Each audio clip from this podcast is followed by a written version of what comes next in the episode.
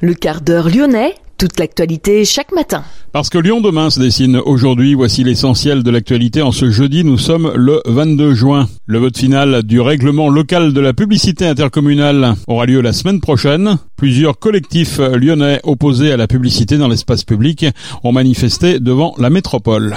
Une lettre ouverte écrite par plusieurs collectifs pour alerter les pouvoirs publics sur la situation des femmes et des enfants à la rue. Le centre de rétention administrative numéro 2 de Lyon, inauguré début janvier 2022, épinglé par le contrôleur général des lieux de privation de liberté.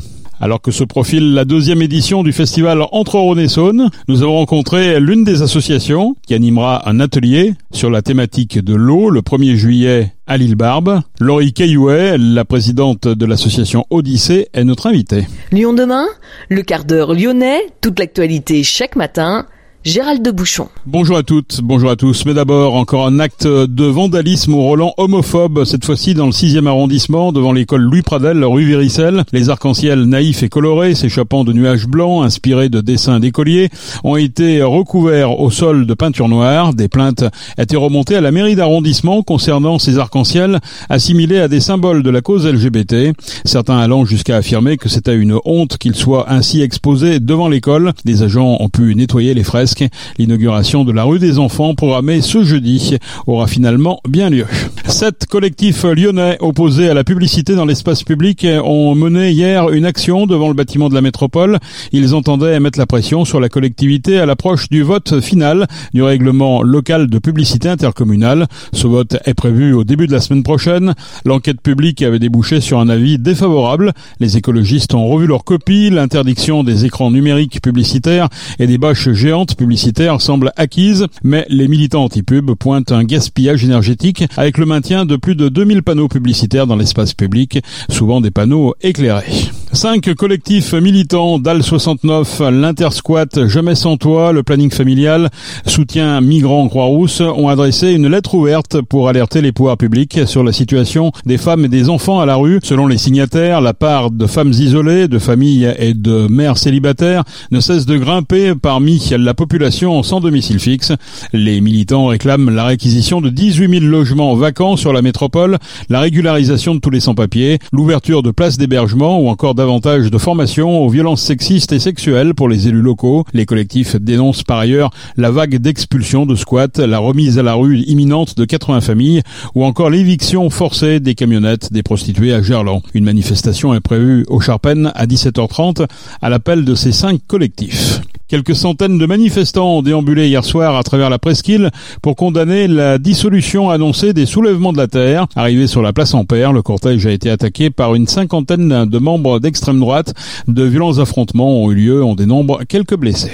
Lyon demain, média agitateur d'idées. 32,3 millions d'euros de cotisations redressées dans la région en 2022, c'est le bilan de l'URSSAF, un chiffre chaque année en constante augmentation dans la région.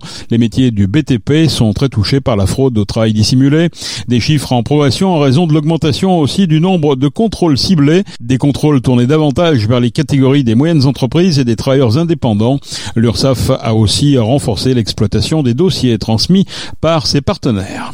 Le CRA numéro 2 de Lyon a été présenté comme le centre de rétention administrative du futur lors de son ouverture en janvier 2022. Le contrôleur général des lieux de privation de liberté vient pourtant de l'épingler. Le nouveau CRA, situé comme l'ancien près de l'aéroport, est critiqué sur son agencement et l'organisation des lieux, entraînant des atteintes graves à l'intimité, à la dignité et à la sécurité des personnes qui y sont enfermées. L'autorité administrative indépendante rappelle que les portes de chambre, de sanitaires, des armoires personnelles doivent être équipées de dispositifs de verrouillage. Les personnes retenues sont enfermées à peu près 22 heures sur 24 dans leurs blocs respectifs, où du fait de la faible présence policière, elles sont livrées à elles-mêmes et soumises à la loi du plus fort. Le contrôleur général des lieux de privation de liberté relève aussi des tensions grandissantes avec une augmentation du nombre d'incidents. Plus globalement, il observe que les mesures de rétention augmentent en nombre et en durée avec des conditions qui se dégradent. Lyon demain La deuxième édition du festival entre Rhône et Saône se déroulera du 30 juin au 2 juillet à la fin de la semaine prochaine. Les sites principaux sont les berges de la Guillotière, la Darse Confluence et l'île Barbe. Plus de 340 animations portées par des associations, des artistes, des institutions culturelles, des entreprises ou des habitants. Il y aura bien sûr des manifestations ludiques autour de l'eau, mais avec une volonté aussi de sensibiliser le public pour l'inciter à protéger cette ressource, le tout en reconnectant les Lyonnaises et les Lyonnais à leur cours d'eau. L'eau est en danger, elle se raréfie dans les cours d'eau comme dans les nappes phréatiques en raison du réchauffement climatique. Elle subit parfois des pollutions, l'eau est en tension car nombreux sont ceux qui l'utilisent à des fins personnelles ou professionnelles. Odyssée est une association dont l'objectif est de diffuser des informations scientifiques et techniques dans le domaine de l'eau. L'association s'adresse à tous par l'intermédiaire d'ateliers ludiques comme la fresque de l'eau. Nous avons rencontré Laurie Caillouet, c'est la présidente de l'association Odyssée. Alors Odyssée, c'est une association qui vise à sensibiliser les adultes majoritairement, mais aussi les enfants euh, à la thématique de l'eau. Donc on développe des ateliers euh, ludiques et participatifs euh, sur l'eau qui peuvent durer 10 minutes comme 3 heures. Pourquoi on s'intéresse à l'eau? Quelle est l'origine de, de, ce projet? L'origine de ce projet, c'est que bah, je suis ingénieur hydrologue et j'ai travaillé un petit moment dans la recherche. On avait vraiment conscience que l'eau était une ressource précieuse et pas éternelle, pas infinie en tout cas, ni illimitée dans le travail mais on n'avait pas forcément cette conscience euh, qui était très présente auprès du grand public. Donc euh, l'idée, c'était vraiment de prendre toutes les connaissances qui sont disponibles et, qu'on a déjà, et essayer de les vulgariser euh, pour les faire passer et montrer que cette ressource n'est pas n'est pas illimitée et qu'elle est précieuse. Alors justement, pourquoi elle est en danger? Parce qu'on a l'impression que c'est un petit peu naturel, notamment quand on ouvre le robinet, hein, le fameux robinet d'eau, ça coule toujours. Hein. Donc pourquoi l'eau est en danger aujourd'hui? Oui, et puis en plus, chose qu'on ne sait pas forcément, c'est que la quantité d'eau sur Terre est toujours la même, donc elle ne changera pas. Par contre, c'est juste que si l'eau sur Terre elle est de mauvaise qualité ou qu'elle ne tombe pas au bon endroit, donc ce qui arrive de plus en plus fréquemment, hein, il pleut d'un coup puis ensuite il ne pleut plus pendant plusieurs euh, semaines voire des mois, et eh ben euh, notre usage est en danger. C'est-à-dire que la ressource en eau, ben elle est toujours là, donc elle va être plus dans l'océan, elle va être plus dans l'atmosphère, moins dans les glaciers, etc.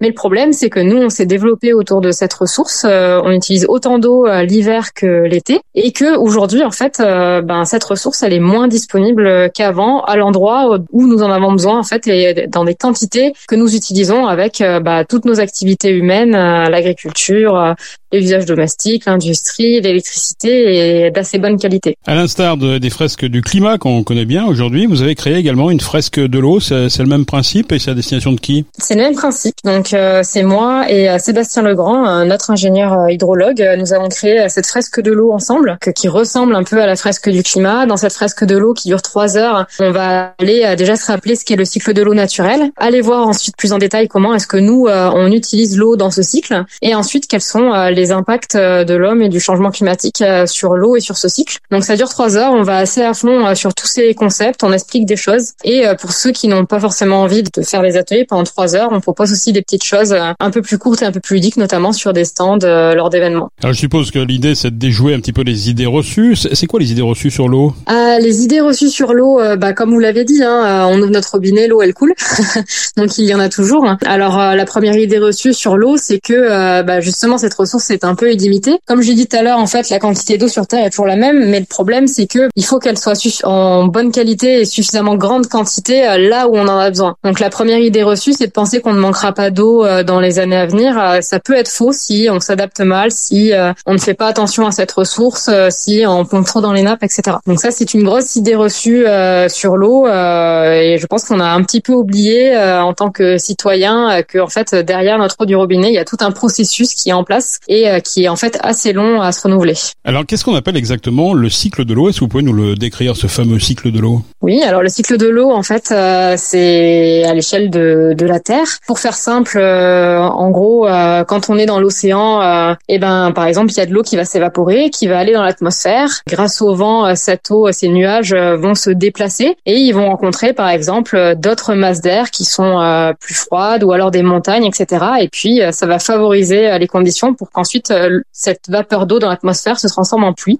cette pluie va ensuite tomber soit sous forme bah, d'eau liquide, donc sur les cours d'eau, sur les sols, etc., soit sous forme de neige quand il fait plus froid. Pour ensuite, bah, soit la neige va petit à petit se transformer en glacier, ou bien elle va fondre et ensuite aller dans les cours d'eau, tandis que l'eau qui tombe sur le sol, ben elle peut s'infiltrer dans ce sol petit à petit, ou bien si ce sol est déjà trop gorgé d'eau ou s'il n'est pas ce qu'on appelle perméable, c'est-à-dire qu'il ne peut pas infiltrer de l'eau, et eh ben ça va couler le long de ce sol pour ensuite aller dans une rivière qui va ensuite rejoindre un fleuve et qui va ensuite rejoindre la mer. Et c'est une sorte de boucle comme ça donc euh, on a de l'eau qui s'évapore non pas seulement euh, depuis l'océan, mais aussi depuis euh, le sol, les plantes et les cours d'eau. Et c'est un cycle un peu infini. Donc notre eau va toujours transiter sur un de ces gros stocks d'eau et être transformée selon de l'eau liquide, de l'eau solide ou de la vapeur d'eau. Et ce sont les activités humaines qui, qui modifient ce cycle, qui le mettent en, en, danger? Oui, oui, entre autres. Il y a les activités humaines qui impliquent, par exemple, de l'augmentation de la concentration des gaz à effet de serre, donc qu'on appelle maintenant le, le changement climatique. Ça, par exemple, ça va fortement impacter euh, le cycle de l'eau, c'est-à-dire qu'on va avoir, euh, par exemple, plus d'évaporation, on va avoir en France des précipitations qui vont être plus fortes à certains moments et moins fortes à d'autres moments. On risque d'avoir plus de ruissellement, moins d'infiltration, donc ça, c'est un impact sur le cycle de l'eau, donc moins de recharge des nappes, etc. Mais aussi nos activités euh, quotidiennes, par exemple, quand on urbanise, quand on fait des routes, des maisons, etc.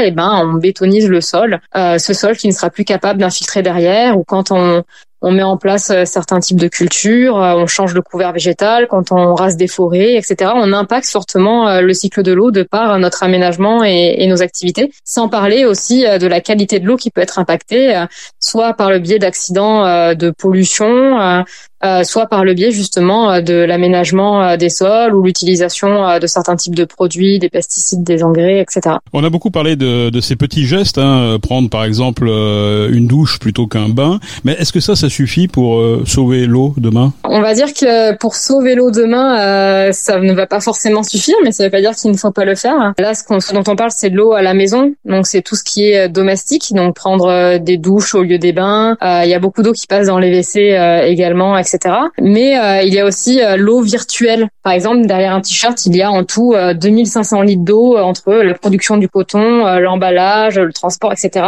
Donc, on peut aussi agir via notre consommation quotidienne, soit par le textile, soit aussi par l'alimentation. Hein. Pour faire pousser tous nos légumes, il faut de l'eau. Donc, choisir justement de soutenir une agriculture durable, résiliente, locale, de saison, etc. Et évidemment, c'est pas que des mesures individuelles. Hein. Il faut des mesures collectives. Donc, mieux gérer l'eau à l'échelle des bassins à l'échelle locale, euh, mettre en place euh, des, des lois sur l'eau, etc. Donc c'est vraiment pas que une gestion individuelle, mais ça y participe. L'idée d'Odyssée, c'est quoi? C'est de, de, faire des émules, c'est de faire en sorte qu'il y ait de plus en plus d'ambassadeurs de, de l'eau euh, dans nos, dans nos villes? Oui, en quelque sorte, l'idée d'Odyssée, c'était vraiment de que, en fait, en sortant de nos ateliers, les gens se disent, ça plante des petites graines, on va dire, et que les gens se disent, ah oui, en fait, ok l'eau c'est important et euh, je pensais que euh, c'était moins en danger que ça. Ou alors oui ok maintenant je vois d'où vient mon eau derrière du robinet. Euh, je vois je peux mettre en place ces solutions justement pour économiser de l'eau pour qu'il y ait moins de problèmes etc donc c'est vraiment de donner des clés et de vulgariser vraiment des choses scientifiques vérifiées fiables auprès du grand public pour qu'ils se sentent pas perdus face au déluge d'informations qu'on peut avoir sur l'eau qui peuvent être parfois contradictoires. Et